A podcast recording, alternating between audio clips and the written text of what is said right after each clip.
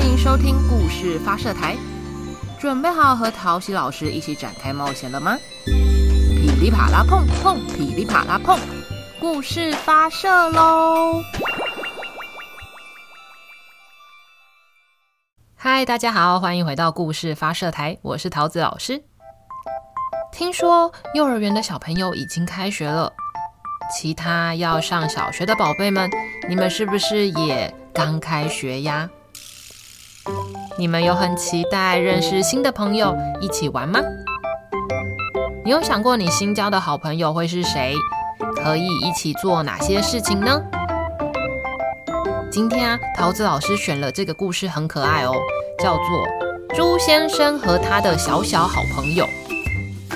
写这个故事的人呢是 Alex Latimer，艾利克斯拉提蒙，翻译成中文的人是黄小英。这个故事啊，在说猪先生和小虫想当朋友，可是他们一个好大，一个好小。猪先生想骑协力车，但小虫根本就踩不到踏板。小虫织了一件毛衣送给他，但是太小件了，猪先生根本穿不下。到底他们能不能当好朋友呢？他们会因为体型差异而分道扬镳吗？让我们听下去就知道喽。噼里啪啦碰碰，噼里啪啦碰，故事发射喽！猪先生和他的小小好朋友。猪先生的鼻子从来不会叽叽叫，这种情况一次也没有发生过。可是今天早上，他的鼻子却叽叽叽叽叫个不停。吃早餐的时候，鼻子叽叽叫，叽叽。在公园喂鸽子的时候，鼻子叽叽叫，叽叽。就连泡澡的时候，鼻子还是叽叽叫，叽叽叽叽叽叽叽叽叽叽叽叽。于是，猪先生从书架上找出医学百科，想查鼻子叽叽叫的症候群。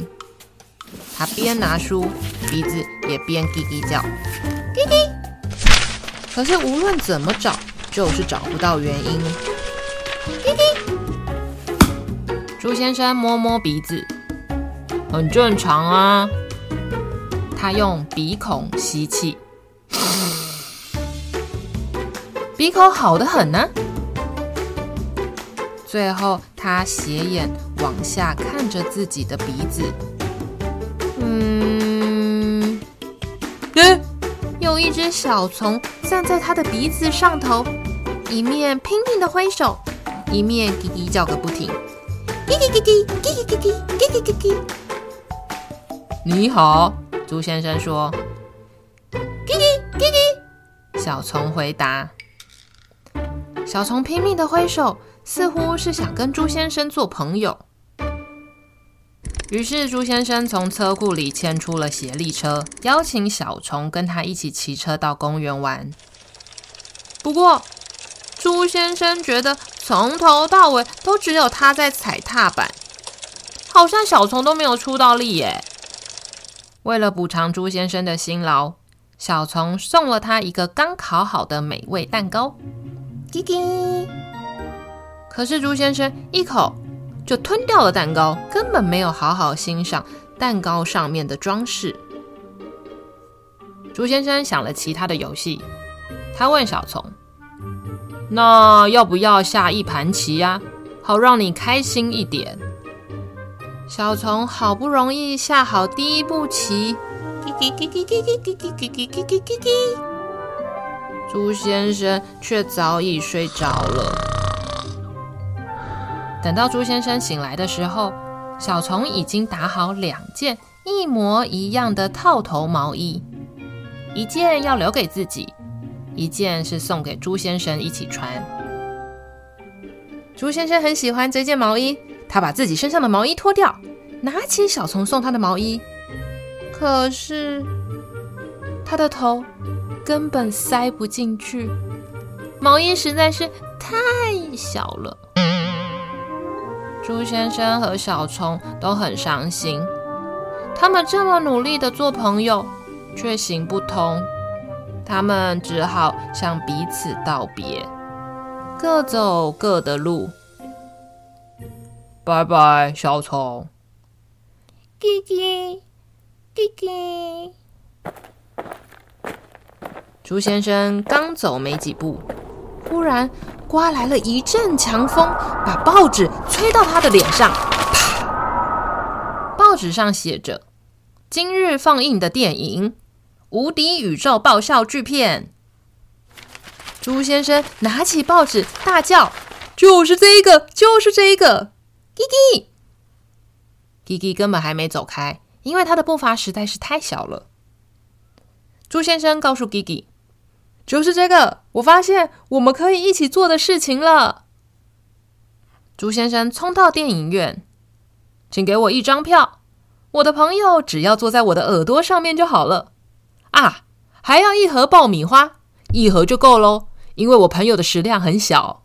猪先生说：“小虫真的吃的不多。”猪先生吃完半盒爆米花的时候，小虫只吃完一颗爆米花。他们差点就错过了开场，还好小虫很快的帮忙找到了位置。电影开始了，当小虫害怕的时候，就会躲在猪先生的耳朵后面。当猪先生听不懂笑话的时候，小虫就在耳边为他说明。电影结束后，他们一路上都在讨论刚才电影的情节。猪先生和小虫好开心。他们终于找到共同的兴趣，接着他们又想到了更多更多可以一起做的事情喽。第二天，他们一起去逛画廊，他们一起去水族馆，他们还一起去看表演，他们一起去餐厅吃饭，一起去逛动物园，一起在海滩上晒太阳。他们玩得很开心，发现原来彼此有好多的共同点。当然，他们还是有意见不同的时候。例如，小虫很不喜欢玩接球，因为球一过来就会啪打到他的身上。而猪先生呢？猪先生不爱玩捉迷藏，因为小虫只要一秒就可以找到他了。嘿嘿。可是，当小虫躲起来的时候，猪先生却要花好几天的时间才能够找到小虫。不过，他们还是一起度过了许多美好的时光。猪先生和小虫完全忘记了彼此的不同，他们一个是大个儿，一个是小不点。